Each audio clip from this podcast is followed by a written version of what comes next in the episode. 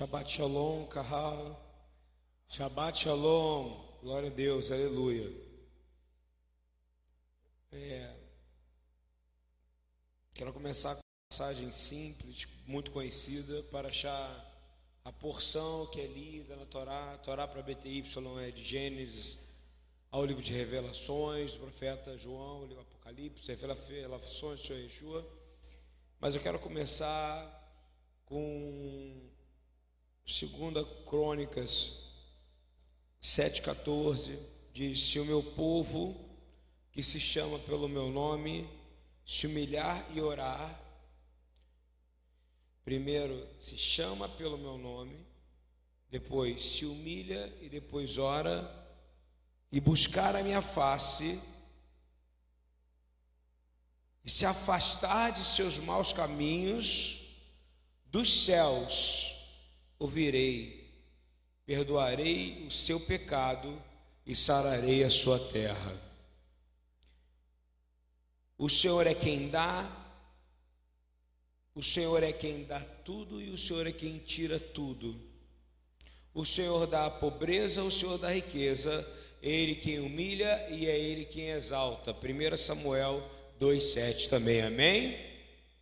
É, eu quero tirar o senso da gente de controle de qualquer coisa e dizer que nós não temos controle sobre nada, nenhum controle. Eu tenho é, achado ultimamente que as pessoas pensam demais que elas têm controle de alguma coisa. E eu vou dizer que tudo, tudo, Velkol, Ganzuletová, tudo coopera para o bem daqueles que amam a Deus. Não tem jeito. Se você é povo de Deus, você precisa buscar a face do Senhor. Antes de buscar opinião na internet, antes de buscar opinião no vizinho, antes de buscar opinião em qualquer lugar.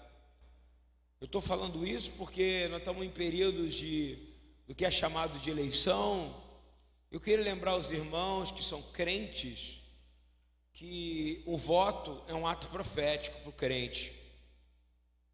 Quando o cara vai lá e coloca o dedo dele ali, ou quando ele assina em algum lugar que ainda não é digital, ou que ele coloca perto o botão de sim ou não, ele está concordando com as decisões de um homem sobre uma cidade, uma nação ou um território. Então você está fazendo um pacto com essa pessoa. E você está preocupado se ela vai ganhar ou se ela não vai ganhar. Você está dando fé a ela, de que ela tem capacidade de mudar alguma coisa.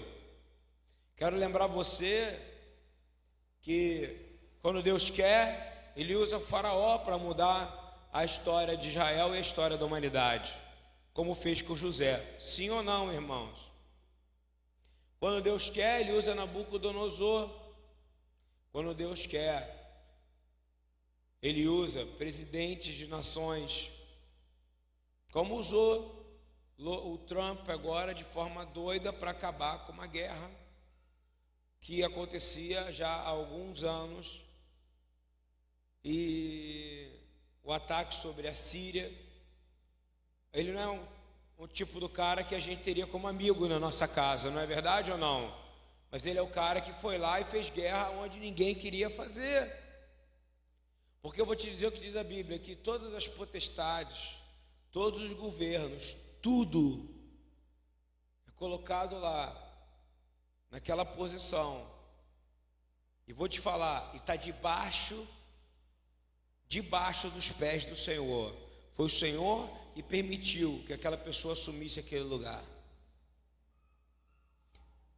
Essa, essa, essa, essa, eu comecei dessa maneira que é o povo que se chama pelo meu nome, se humilhar, me buscar, orar. Eu acho que é o que está faltando verdadeiramente em todo o corpo daquele que se chama o Senhor dos Senhores, os Reis dos Reis, que não voltou ainda porque seus filhos não são a manifestação no meio de um outro povo que está aguardando ansiosamente por essa manifestação.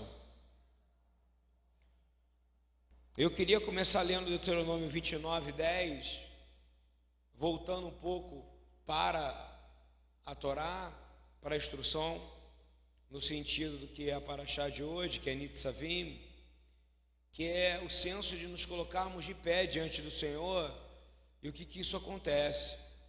Porque quando você lê crônicas, como eu estava lendo agora, você entende que o Senhor está dizendo: se você se colocar aqui na minha presença e se humilhar, eu vou sarar a sua terra. E aí Deus está falando uma coisa aqui, através do seu servo Moisés, em Deuteronômio 29, 10, que diz assim: Vós todos estáis hoje perante o Senhor. A pergunta é: será que todo o corpo da igreja hoje está perante o Senhor?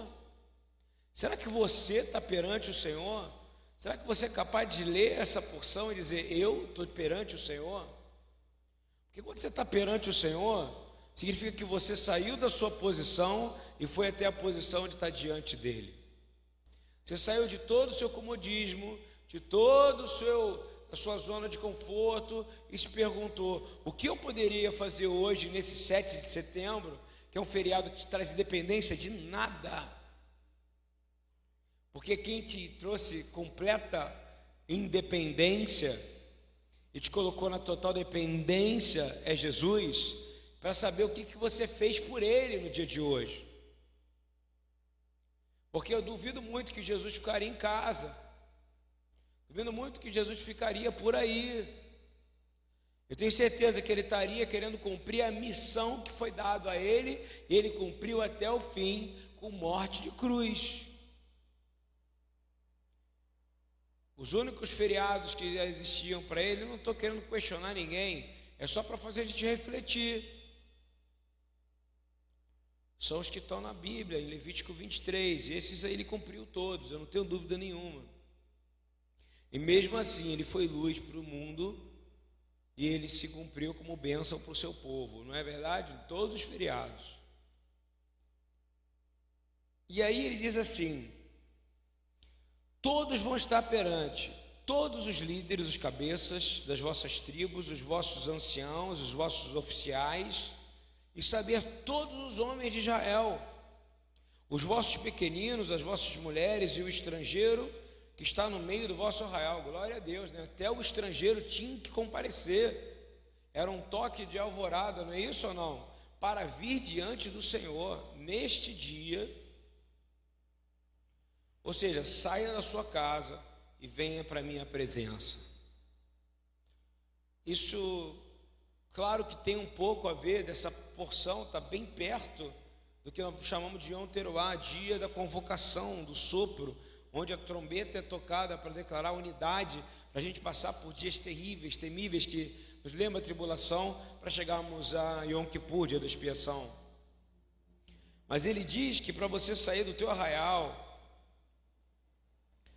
está valendo para o estrangeiro, está valendo para quem não é judeu também, meu irmão. Está valendo para o rachador da vossa lenha, como o tirador da vossa água, aquele que trabalha na sua casa para que hoje seja estabelecido com o seu povo, para que hoje seja estabelecido para o seu povo e ele seja você, o Deus de vocês, como vos disse e como prometeu com o juramento a nossos pais, Abraão, Isaac e Jacó. Eu vou fazer uma pergunta de novo. Deuteronômio 29, 10, 11 e 12 e 13, Deus fez uma convocação. A pergunta é: você está saindo da sua casa? Nos dias que os homens dão como feriado, para se apresentar a Deus, ou você está saindo para se apresentar para outras, outras coisas que não seja apresentar o Senhor? Que, que eu posso fazer para o Senhor? Como o Senhor quer que eu faça e de que maneira você quer que eu faça? Eu estou falando isso porque a continuação no versículo 14 diz assim: Ora, não é somente convosco que faço este pacto, é um pacto. Essa paraxá, essa porção, ela fala de um pacto, de você entender que você precisa sair do seu lugar, com a sua casa, todos que estão na habitação, os estrangeiros, eu leio os goim, nações, as igrejas, para estar perante do Senhor, nosso Deus, e também com aquele hoje que está aqui conosco, ou seja, quem tiver com você, Ele quer que você traga na presença dEle. Porque vós sabeis como habitamos na terra do Egito, Ele quer dizer, um dia você estava preso lá no Egito, mas hoje os feriados dos homens também servem para você. Mas a sua pergunta não é o que eu posso fazer para tirar as pessoas do Egito como eu saí também. Isso é a pergunta. Ele diz assim: E como passamos pelo meio das nações pelas quais passastes, vistes as suas abominações e os seus ídolos, de pau, de pedra, de prata e de ouro que havia entre elas, para que entre vós não haja homem, nem mulher, nem família, nem tribo, cujo coração hoje se desvie do Senhor nosso Deus. Sabe o que ele está dizendo? Que nenhuma das coisas que o homem vai criar ao longo de todo esse tempo, material ou física, seja capaz de te prender para não estar presente dele como ele está chamando. Ele está dizendo, não só num dia, ele está querendo que você esteja presente dele, diante dele, todos os dias. Como eu comecei lendo crônica, dizendo: aquele que se chama pelo meu nome. E eu vou te dizer, meu irmão, se você é crente ao Senhor, nós estamos chegando em dias temíveis, terríveis, e que se você assumir o estilo de vida do Egito, você vai ser mais um daqueles que vai estar comendo, bebendo e se casando na hora que as coisas estiverem chegando. É, numa pequena paraxá, e diz assim, no, no versículo 18: Para que entre vocês não haja homem, nem mulher, nem família, nem tribo, cujo coração hoje se desvie do Senhor se você não ficar preso a pau, pedra, prata e ouro, está ouvindo bem? Você vai conseguir ficar completamente livre para adorar o seu Deus. Mas se você ficar preso a pau, a pedra, a prata ou a ouro, o que, que é isso, gente? É dinheiro, sim ou não? No nosso ponto de vista, não é dinheiro ou não? Como é que era dinheiro na época? Tinha papel moeda? Eram deuses feitos com aquilo que é, tinha valor monetário. E ele está dizendo que essas riquezas não devem estar de forma nenhuma na sua vida. Que seus olhos não devem estar de forma nenhuma nessas riquezas que o mundo pode dar, mas que eles podem mas que elas podem te desviar do Senhor, é isso que ele está querendo dizer, e fazer com que você não vá para diante dele. Eu quero dizer que você tem que se libertar completamente disso. E o inimigo tem maneiras de entrar e fazer você ficar preso nelas. Mas eu quero pedir ao Senhor que nos liberte de novo de pau, de pedra, de prata e de ouro. Amém? Porque toda a riqueza deste mundo, todo ouro e toda prata vem de quem? Pertence ao nosso Deus. E aquele que entende isso consegue ser livre. Você precisa olhar para algo. Pessoas me perguntam quem que eu vou votar. Eu vou dizer para você, eu não estou nem aí em quem você vai votar. Mas eu quero te ensinar como pastor, você vai abrir a sua Bíblia. Isso você tem que fazer, porque o voto é um ato profético para o crente. E você vai abrir a proposta daquele cara que você vai votar. E você vai ver se esse cara for a favor do aborto, se esse cara for a favor a gênero, ou seja, que a, a criança pode escolher que sexo ela é, se for a favor de casamento homossexual, se for a favor das coisas que são contra a Bíblia, você não pode votar nessa pessoa. Porque se você votar nela, se ela é a favor do assassinato, você não pode votar nela. Você vai ter que abrir a sua Bíblia e vai ter que abrir toda a proposta política da pessoa, porque na hora que você apertar lá um, quatro, cinco, seis, sete, oito, nove, dez, onze, doze, seja lá o número que for, você está fazendo uma aliança com aquela pessoa, entendeu ou não? E aí você fala, eu estou indo porque eu acho que aquele cara é bom, pela aparência, não é isso? Mas vou te dizer, Deus não vai deixar de fazer o que Ele quer fazer no Brasil, por causa de você. Ele pode deixar de fazer se a igreja não merecer. E eu acho que infelizmente o corpo congregacional da igreja brasileira, ele não passa um exemplo de ética.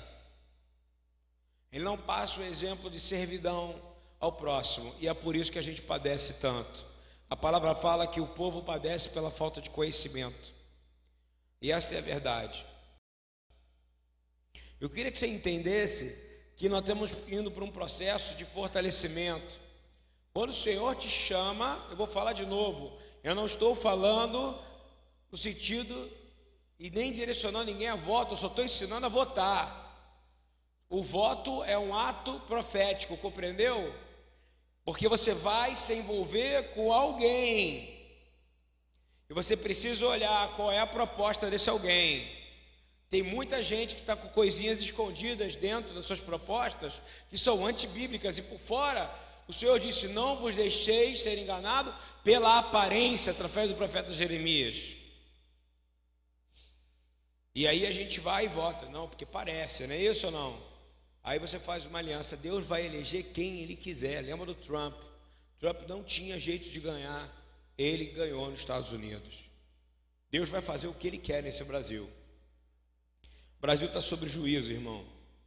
Eu quero dizer para vocês que estamos indo num processo de fortalecimento da igreja para sair da dependência de homem. Eu sei que nós vamos ter paz conforme Deus prometeu, amém? Eu, eu não tenho dúvida que você vai ter paz, eu não tenho dúvida do que eu estou falando. Eu quero dizer que quando a gente entra no sistema de discernimento, porque voto não tem a ver com discernimento ou não? Ou você só vai porque está aparecendo no jornal, hein? Você só vai porque você vê na televisão. Meu amigo, ontem à noite aqui na Mangueira foi tiro a noite inteira, ninguém sabe o que aconteceu. Morreu gente. nós estamos trabalhando aqui no lugar atrás chamado Miséria, que vai se chamar, eu garanto, Esperança em pouco tempo. Nós trabalhamos com criança que ninguém quer estar perto, mas agora nós não conseguimos viver sem ela. Nós desistimos já há muito tempo de fazer culto para a gente. Sabe por quê? Porque o culto não é para gente, o culto é para Deus.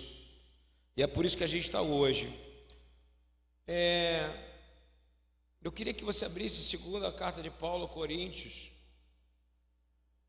capítulo 11, versículo 11, por favor.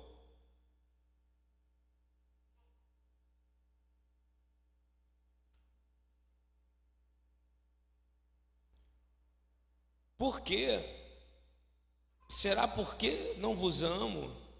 Deus o sabe.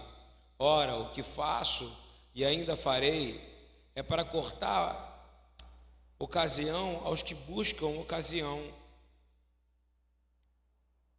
a fim de que naquilo que se gloriam sejam achados assim como nós.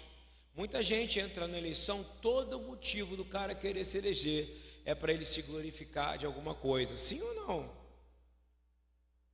Todo título que o mundo dá é para alguém receber glória, não é?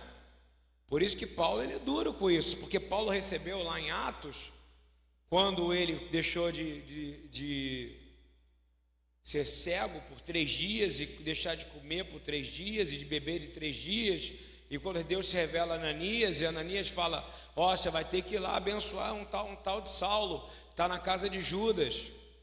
Ele fala: Senhor, como é que eu vou lá? Esse cara quer matar a gente. Ele fala que eu vou usar ele como instrumento para os gentios ou seja, para as nações, vou, vou usar ele como também exemplo para Israel.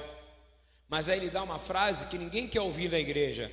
E eu vou mostrar para ele como ele vai ter que sofrer por causa do meu nome. A pergunta é: será que mudou ou a gente não precisa mais sofrer por causa de Jesus? Hein? Meu irmão, a igreja não está precisando de candidato político para chegar lá no Congresso. A igreja está precisando de crente de verdade que entenda que para ir lá embaixo, para poder mudar como exemplo essa nação. Essa é a verdade. Vou votar? Vou. Em quem? Não sei, o voto é secreto. Mas eu te garanto que eu vou olhar lá dentro de quem eu vou votar. E se eu achar alguma coisa que não esteja na Bíblia, não posso votar nele, mesmo que ele pareça o cara que vai ser o Messias. Porque eu só tenho o Messias e o nome dele é Jesus. Vocês estão idolatrando pessoas, igreja. E estão esquecendo de olhar. Tem um mandamento que diz: não assassinarás. É, continuando, diz assim: porque faço isso para cortar aqueles que buscam, buscam glória, a fim de que naquilo em que se gloriam sejam achados assim como nós. Ou seja, Paulo está dizendo, cara, ninguém pode ser como a gente, porque a gente está detonado. Porque na sequência ele vai falar como é que ele sofre, como é que é a vida dele. E diz assim: Pois tais são falsos apóstolos, tais são chamados de fraudulentos. Está ouvindo bem ou não? Obreiros fraudulentos. Já ouviu falar a palavra fraude ou não? Disfarçados de apóstolo de Cristo. E não é de admirar que o próprio Satanás se disfarça de quê? De anjo de luz. Eu estou dizendo para sair da imagem da aparência a partir de hoje. Nós não podemos julgar ninguém pela aparência, devemos julgar a pessoa pelos seus atos de justiça e por aquilo que ele se comprometeu a falar. E diz assim: Não é muito, pois, que também os seus ministros se disfarcem de ministros de justiça, não é legal? Muita da gente que a gente está olhando parece que é boa, né?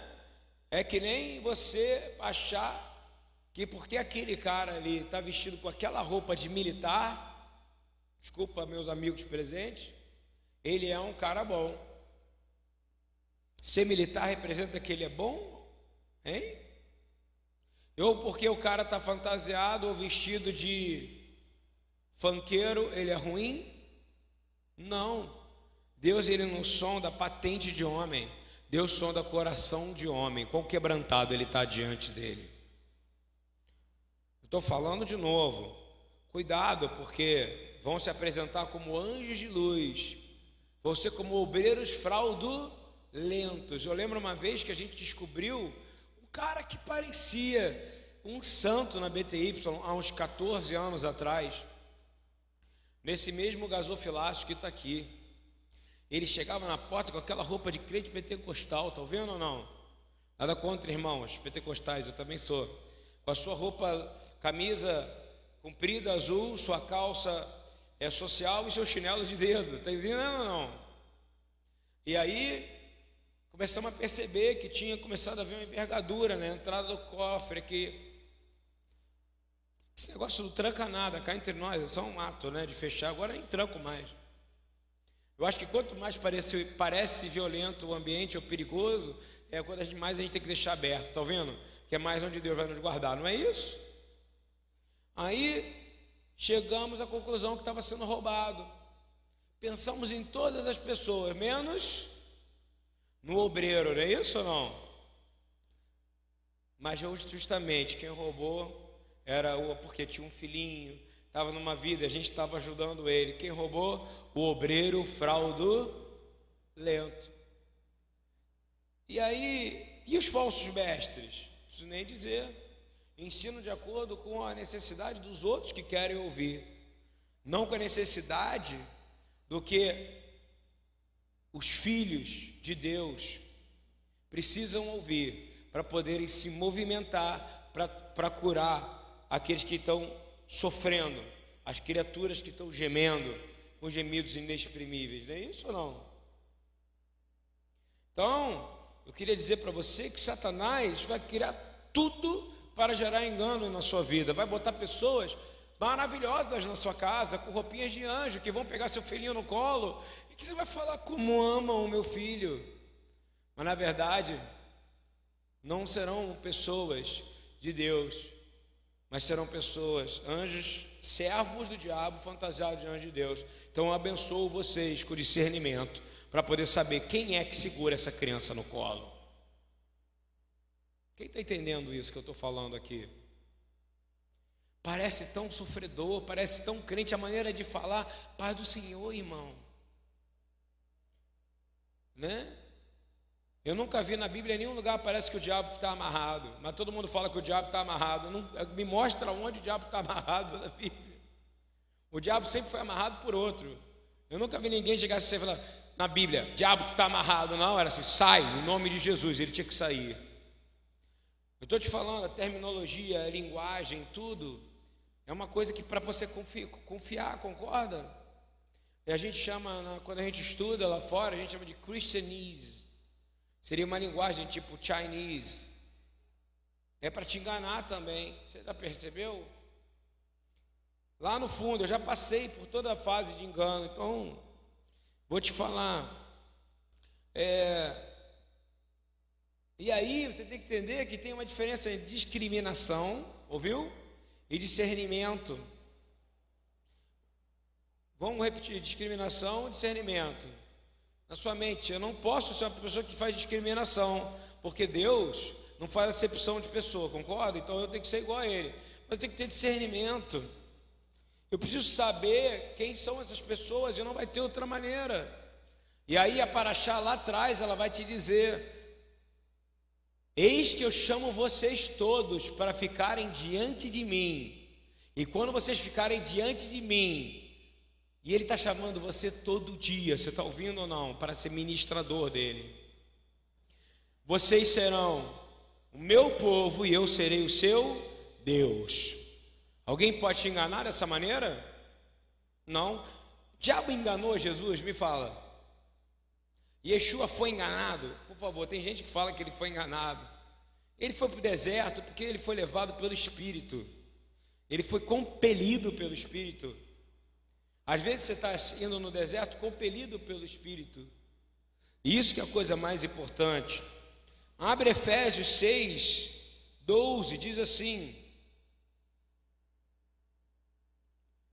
Para você entender o que está acontecendo, eu quero te chamar para o discernimento de estar na presença de Deus. Você não vai lidar contra o cara óbvio que vai chegar e vai destruir a sua casa. Está escrito assim: pois não é contra carne e sangue que temos que lutar, mas sim contra principados, contra as potestades, contra os príncipes do mundo destas trevas, contra as hostes espirituais da iniquidade das regiões celestiais. Caramba, é muita coisa, não é ou não? Você está lidando com tudo de ruim. Vou te fazer uma pergunta é, o ministério público, ele é apenas um ministério ou ele é uma potestade, por favor? Uma potestade. Ouviu bem? O governo do estado do Rio de Janeiro, ele é uma potestade. O próximo presidente do Brasil vai ser o quê? Uma potestade. Ouviu? E não, não são vários principados e um principado. Porque não é ainda o, o, o príncipe da paz que vai reinar sobre toda a terra. Vai ser um homem. A nação brasileira está sobre juízo, mas eu quero dizer que nós temos que olhar para a nossa casa e ver que exemplo que nós estamos dando para que, se todo dia essa paraxá Nitzavim, que é de pé, diante do Senhor, você tem colocado a sua família, para que você não seja enganado por anjos das trevas que se passam de anjos de luz, para que você não seja enganado pelo fraudulento, obreiro, não é? Pelo falso mestre e pelo falso profeta. Há uma característica muito clara nesse falso profeta, gente, que eu gostaria de passar para você. Uma característica muito verdadeira nesses falsos ensinos, eles fazem com que a pessoa não faça nada. Quem recebe Yeshua de verdade quer trabalhar, sim ou não? Se você recebe Yeshua, você está servindo ao rei. Então o mundo pode estar de qualquer maneira, mas você vai querer trabalhar para o rei, não vai? O, o, falso profeta ele vai querer que você pare e vai dizer: Não, meu irmão, alguém vai fazer algo por você. Não é assim que funciona?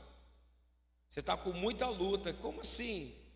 Se a palavra que foi dada a Paulo vai falar assim: Você vai ter que saber agora, Paulo, quanto você vai sofrer por causa do meu nome. E você está achando que você sofre, Bismarck? Sofre nada, cara. Sabe, Guilherme, sofrimento? Você não sabe o que é você ter que entrar numa num baldinho, ter que sair escondido pelo baldinho numa reunião para você não morrer, está ouvindo?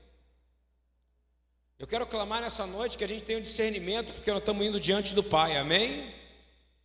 E que Ele vai, e o discernimento, eu agora vou fazer uma pergunta: se nós temos acesso ao Pai, sim, por causa de Jesus, e qual é o acesso ao Pai? A palavra de Deus, contra ela nada pode. E como é que você vai ter discernimento? Ouve o que a pessoa fala, ouve o que eu estou falando. Durante meus primeiros três anos de pregador, eu falava, gente, não confia em mim, confia no, que o Espírito vai revelar sobre a palavra que eu estou pregando. Abre a Bíblia.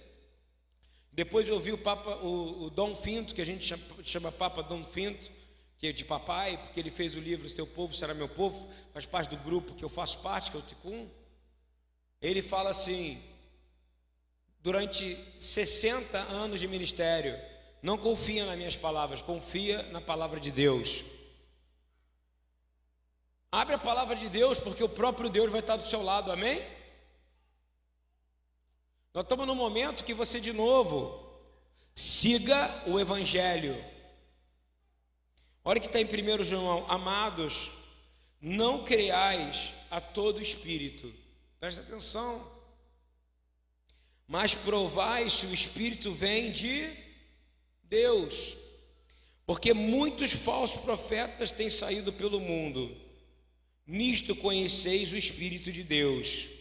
Todo espírito que confessa que Jesus Cristo veio em carne e é de Deus, este é de Deus, amém? Então você começa a entender que há uma, uma, uma uma, um momento de você dizer: eu preciso começar a olhar bem porque as pessoas falam. Eu me lembro do museu que pegou fogo, agora, a Biblioteca Nacional.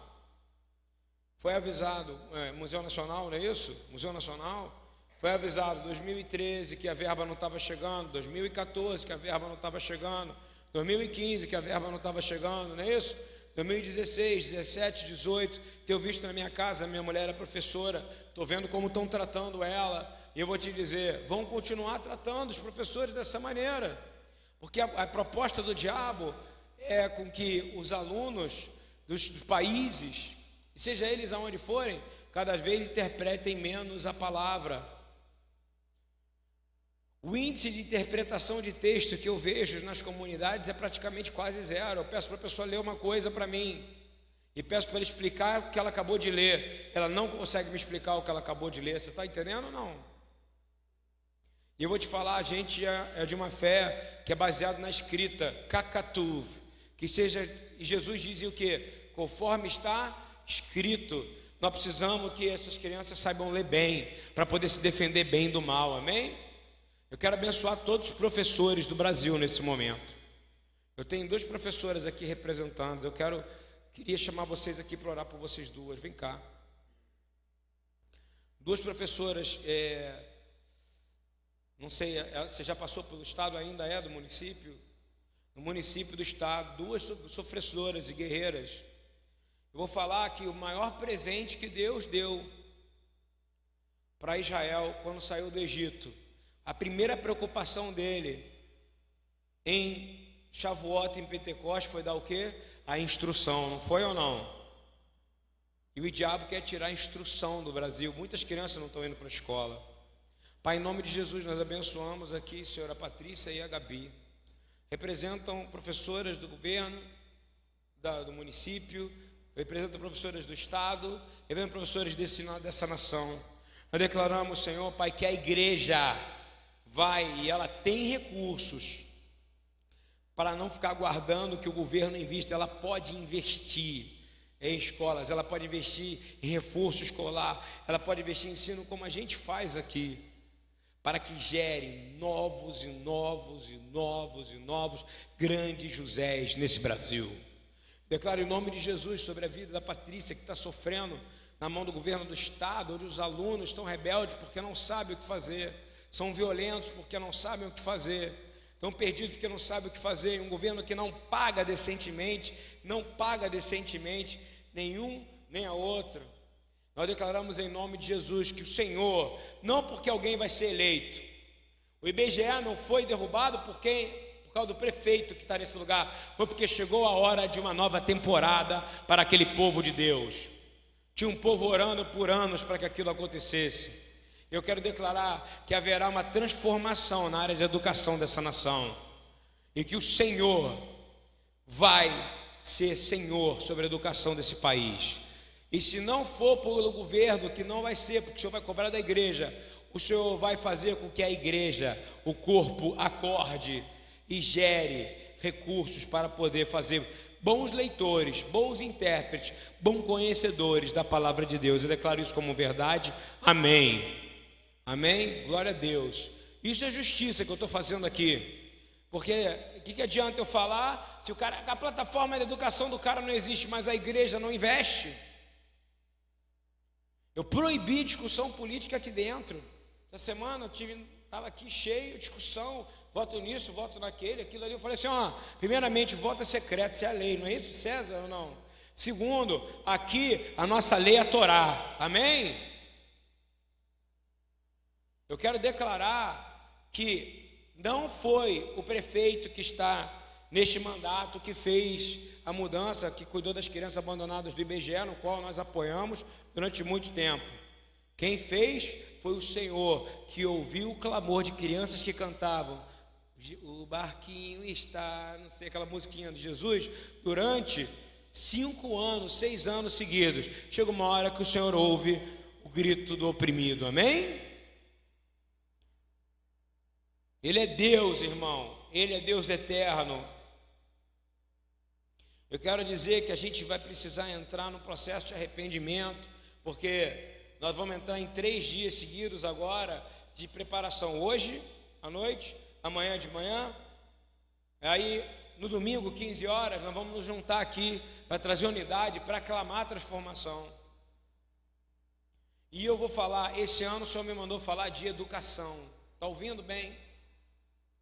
E eu vou declarar que a educação desse país vai mudar. O nosso jejum de Yom Kippur vai ser para a educação. Porque se Deus é amor, a justiça na terra vai ser feita através da instrução. O diabo não vai entrar nas escolas. Eu tenho visto pessoas, inclusive daqui, que se renderam à coisa do gênero. Sabia? Assustadoramente. Mas eu quero dizer, leia toda a plataforma de quem que você vai votar, presta atenção e vê se tem algo que está fora da Bíblia. Se tiver, não vota. Ouviu? Você está livre disso, você não é obrigado, não é Torá, você não está obrigado. Justifica. Nós vamos estar viajando mesmo. Dia 5, dia 6 e dia 7 vai ser o quê? Vem habitar em Valinhos, é um evento que a gente faz todo ano. Não estou falando para ninguém votar, não. Quem tiver aqui vota, mas vota de acordo com o que está na Bíblia. Ah, tu tem preguiça então, cara, você vai fazer um pacto com alguém, porque aquele cara escreveu um documento, está ouvindo bem? Declarando o que, que ele vai fazer.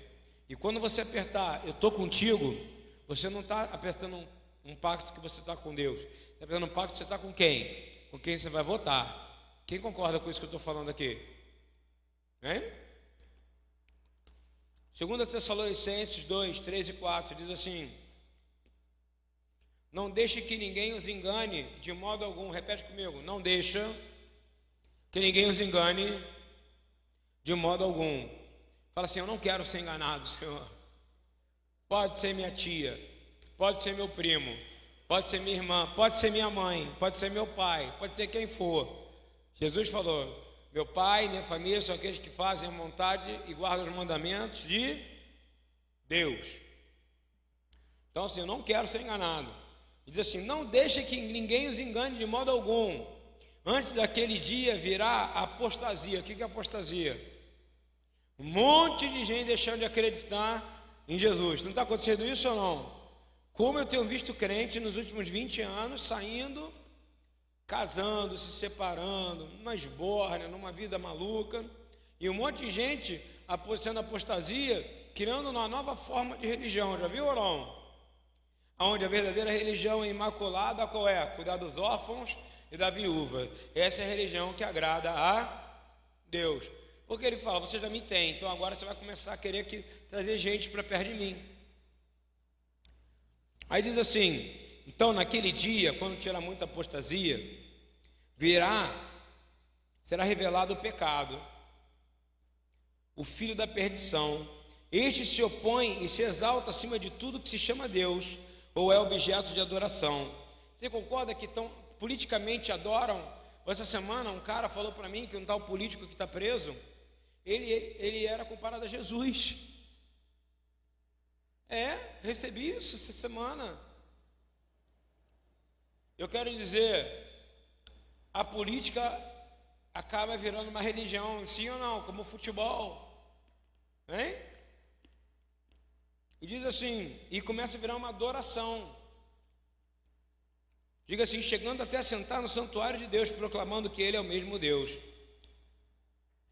Me lembro muito bem quando John, como quando John Lennon falou que ele era mais famoso do que Jesus.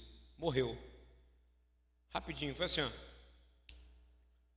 Porque Mica morra Belim Madonai.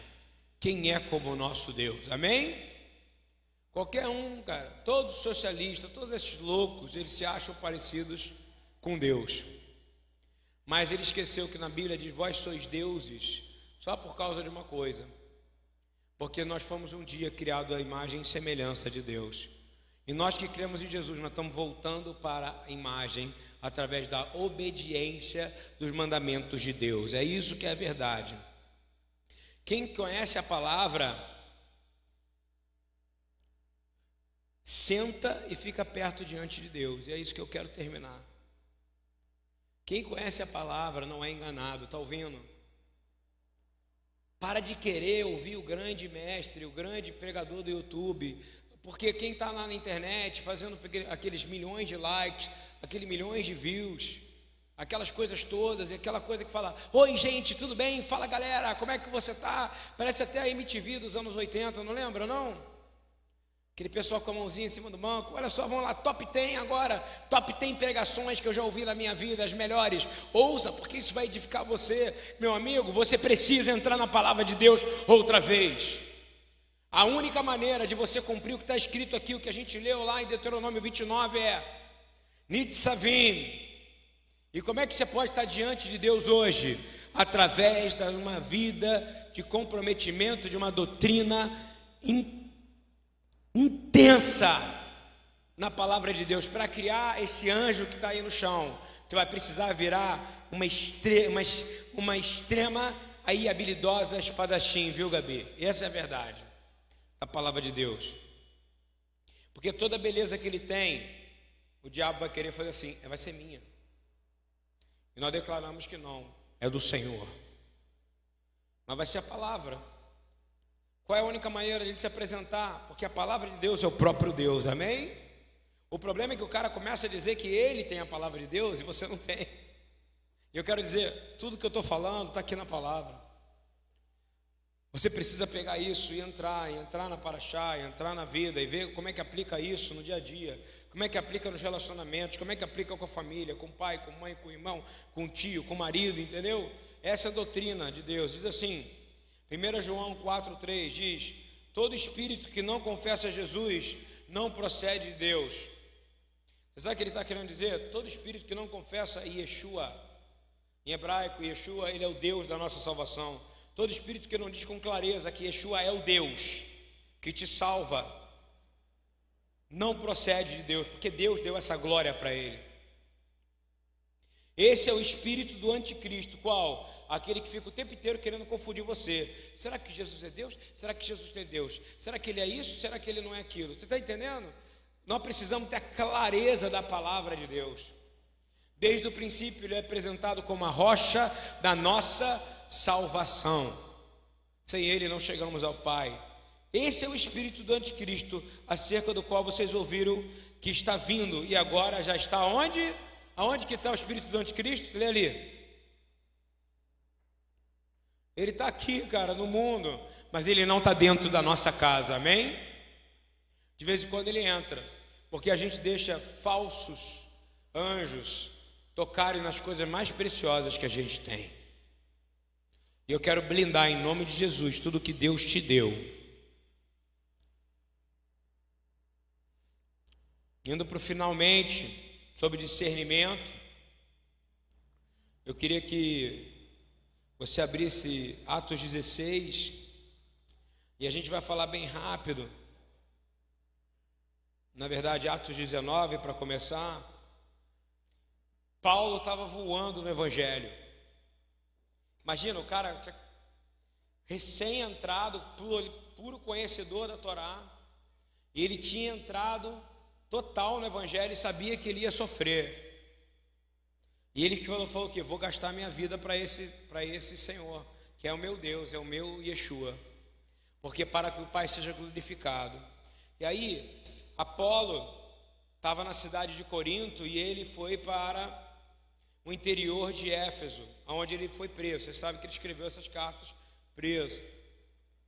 E alguns discípulos, ele chega para os discípulos, olha só, ele já tinha discípulos, crentes judeus, e ele olha para o cara, parece até arrogância, né? E aí, vocês têm o Espírito Santo? O cara acabou de ser convertido, está entendendo ou não? E ele fala: Tu tem o Espírito Santo, cara? Ele está dizendo assim: Eu sei, porque o peso que é importante você ter.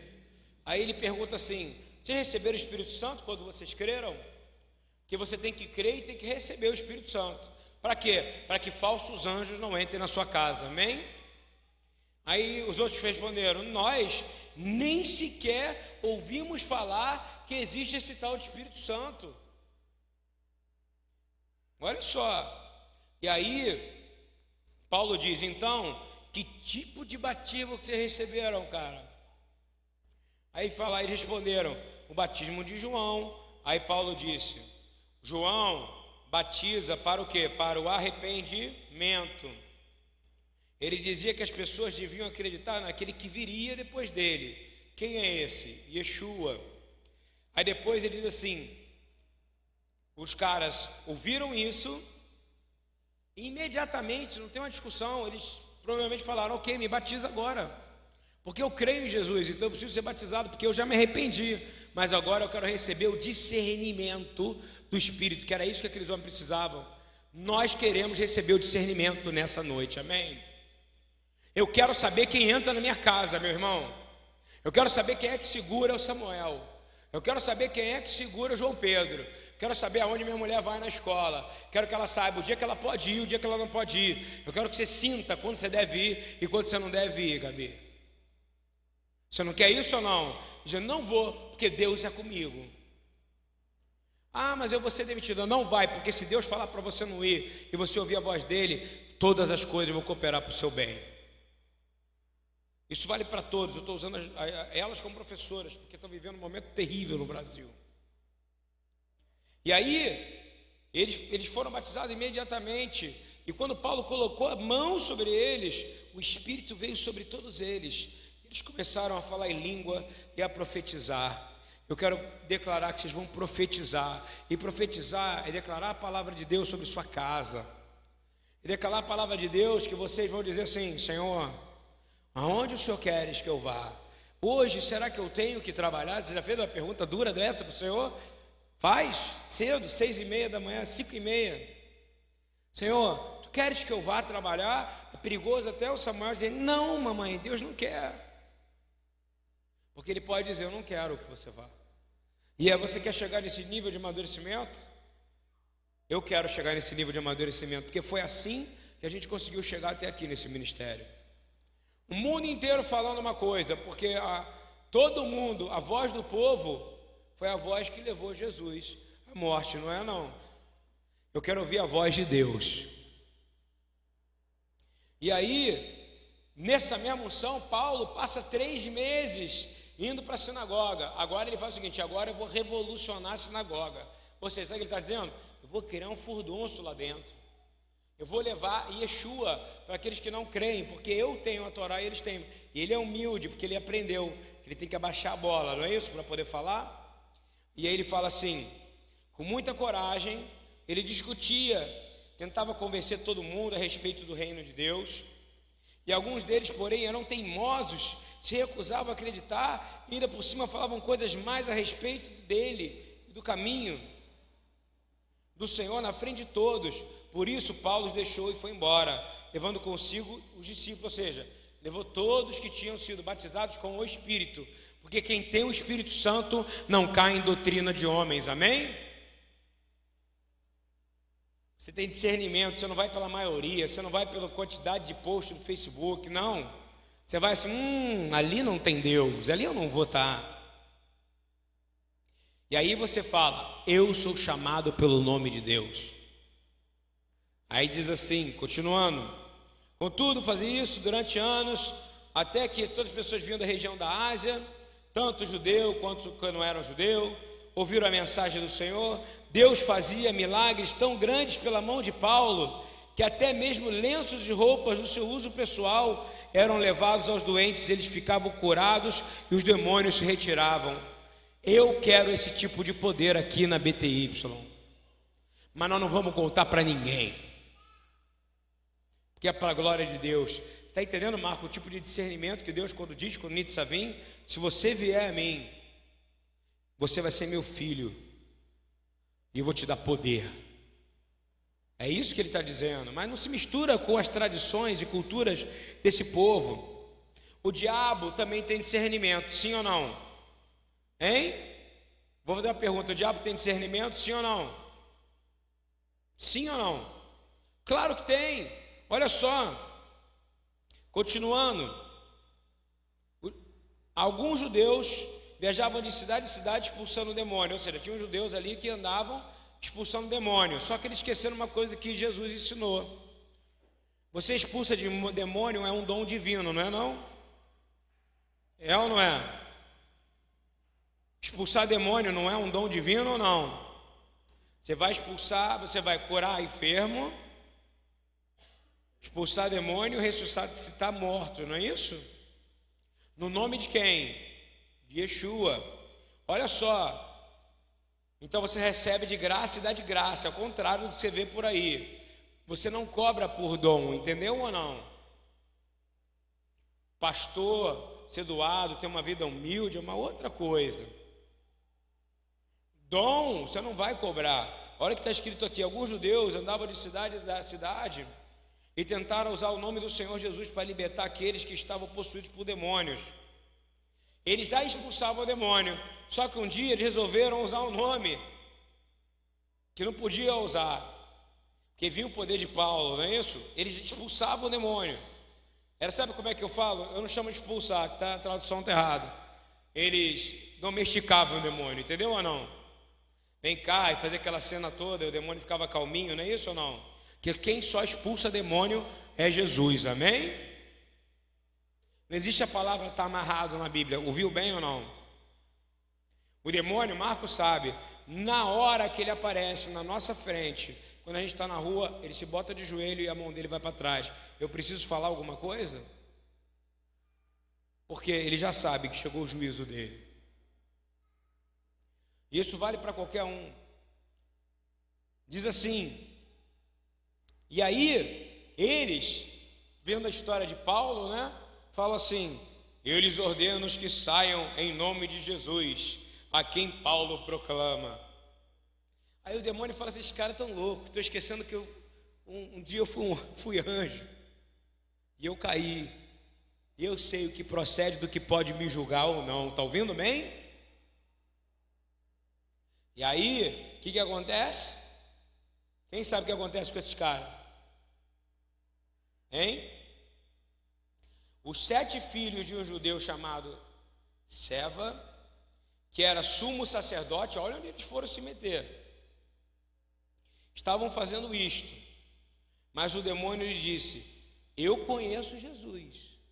Ou seja, ele está dizendo assim: Eu não estou vendo o olho de fogo de Jesus em você. Eu não estou vendo que você tem uma vida de santidade com Jesus.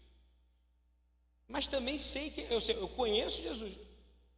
E sei quem é Paulo, porque ele tem dado um trabalho danado no pessoal que está do lado de lá, não é isso ou não? Mas vocês, eu não sei quem são. Vou falar de novo. Os demônios têm discernimento, está vendo? Isso é, isso é perigosíssimo, porque eles sabem quando eles podem entrar na sua vida. Já pensou ou não? Eles sabem a hora que você deu aquele gritinho, que você falou aquele palavrãozinho, que você murmurou, sabe ou não? Ele sabe a hora que você se corrompeu um pouquinho, ele sabe a hora que você podia ofertar, ofertar mais ao Senhor, mas ofertou menos. Ele sabe quando você podia fazer mais e fez menos pela sua esposa, ou vice-versa. Ele sabe quando você está em pecado. Porque demônios têm o que? Discernimento. Quem concorda com isso aqui? Provei agora que tem, não tem? Ele fala: esse aqui não é o Jesus, eu, eu, Jesus eu sei quem é, conheço. Paulo eu já ouvi falar. Mas você?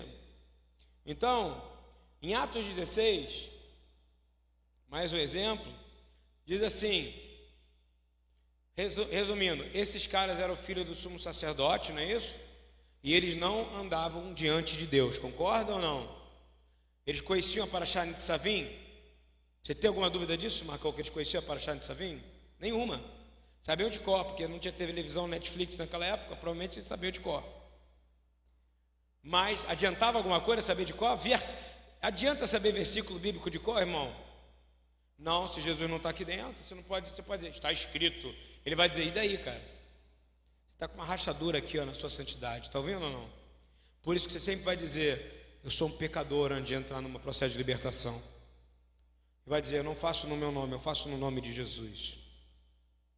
Atos 16 diz um, um caso que fala assim: Ora, aconteceu que quando íamos no lugar de oração, nos veio o encontro um uma jovem, tinha um espírito adivinhador, e que adivinhando dava grande lucro aos seus senhores. Então existe espírito adivinhador, sim ou não?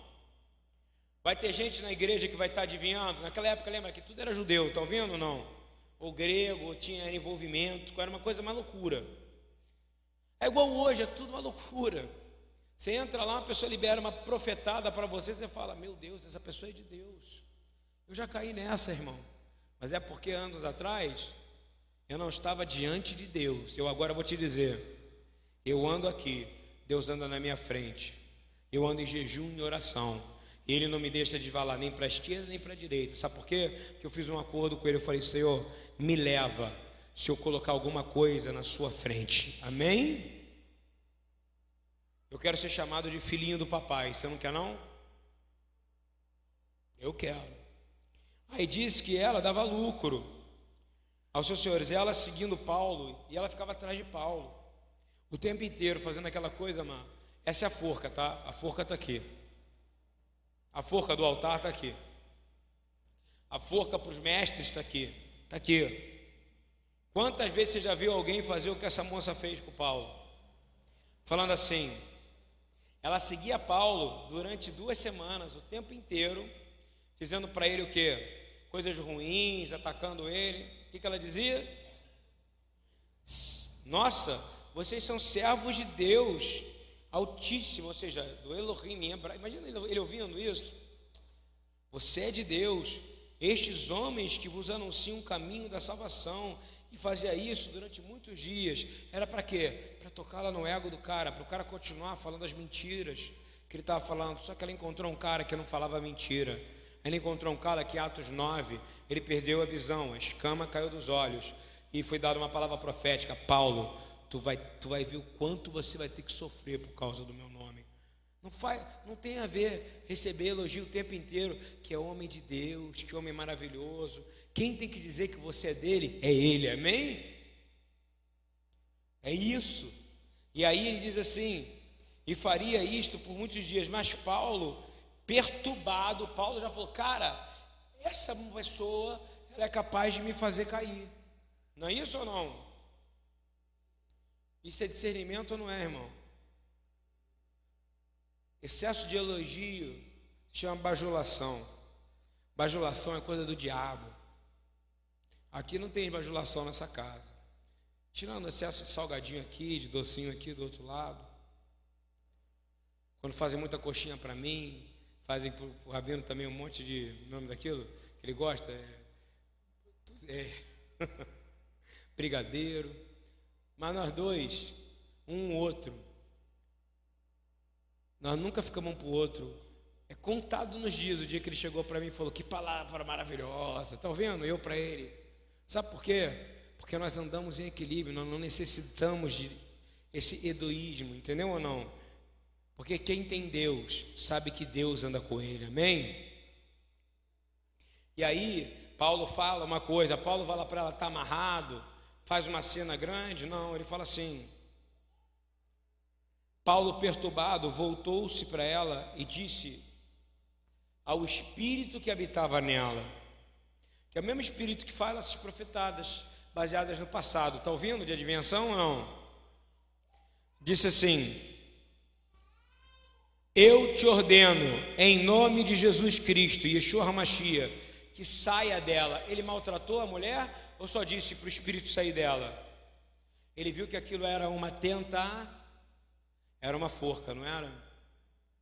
E diz assim: E na mesma hora saiu. Falsa profecia, meu irmão. Falsa profecia. Depois daquilo ali, os caras que prenderam, os caras que eram os, os, os escravagistas dela, botaram eles, porque ela estava dando lucro, botaram ele na cadeia.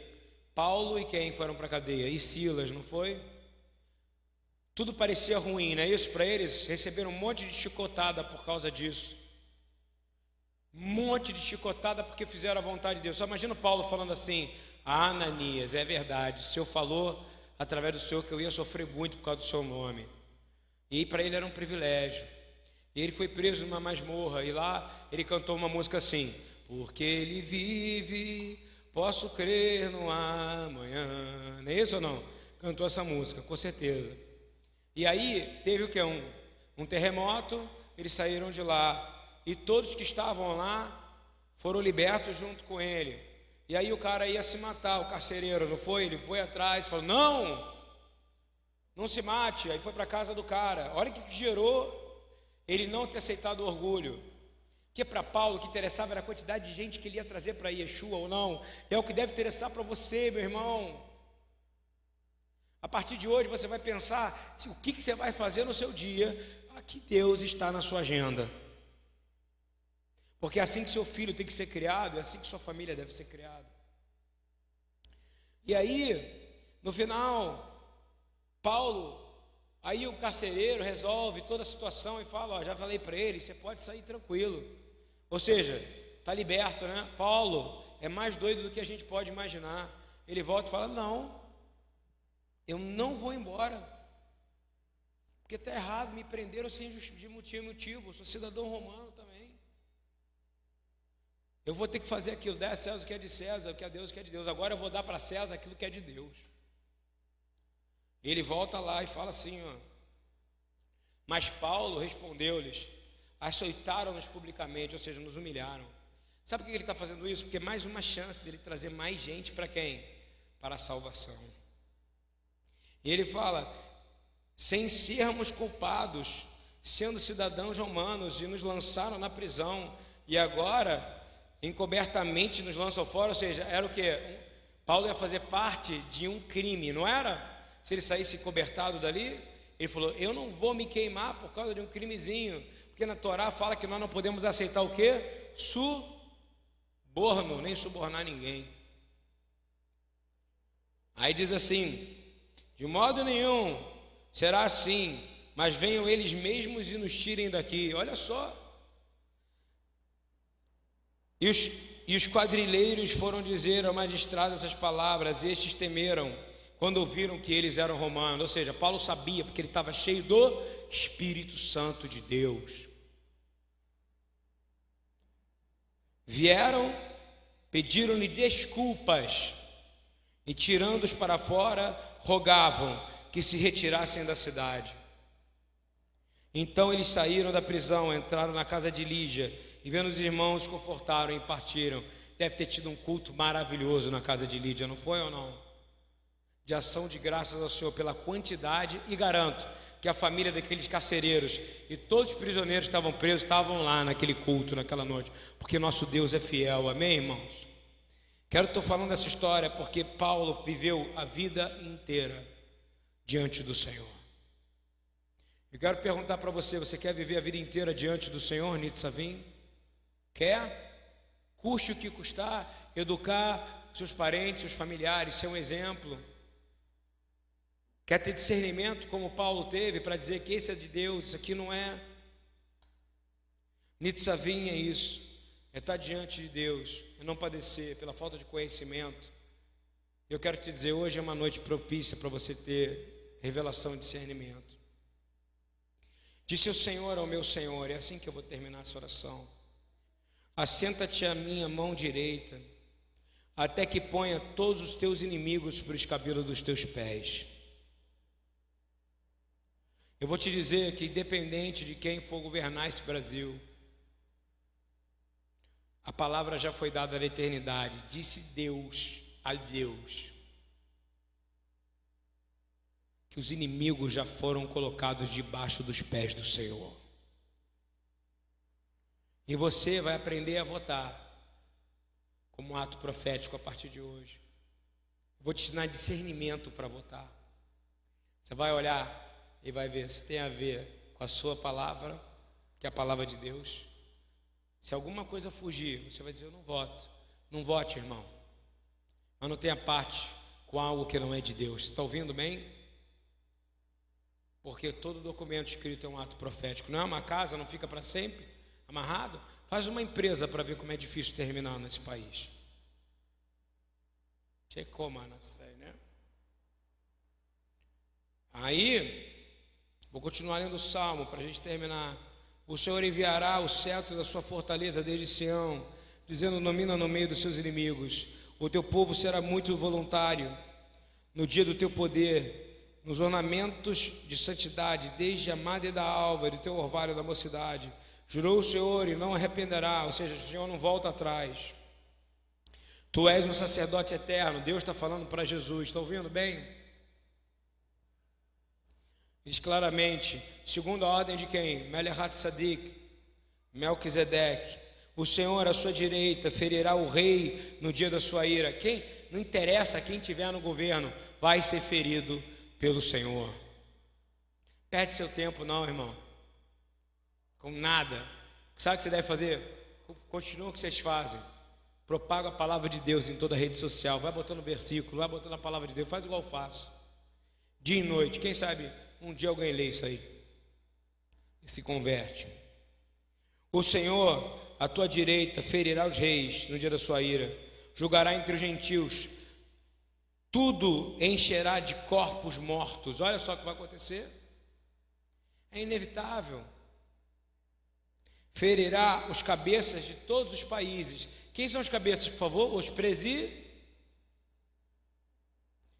beberá do ribeiro do caminho, por isso exaltará a cabeça. Hoje é a noite da função de sermos aqueles que servem o Senhor nesse lugar. Pai, no nome de Jesus, eu quero orar e quero declarar que o Senhor é o nosso Deus e que Sua palavra é soberana e que nada, nem ninguém, vai nos apartar da Sua vontade. Eu quero que o Senhor, que o Senhor Nitzavim, como a gente começou, o Senhor chamou todos que estavam na casa. Eu quero que vocês chamem todos da sua casa hoje à noite para orar. Para se colocar diante do seu Deus. E dizer, Deus, estamos aqui conforme o Senhor nos pediu. Nós somos o povo que se chama pelo teu nome. E estamos nos humilhando não pelo governo brasileiro.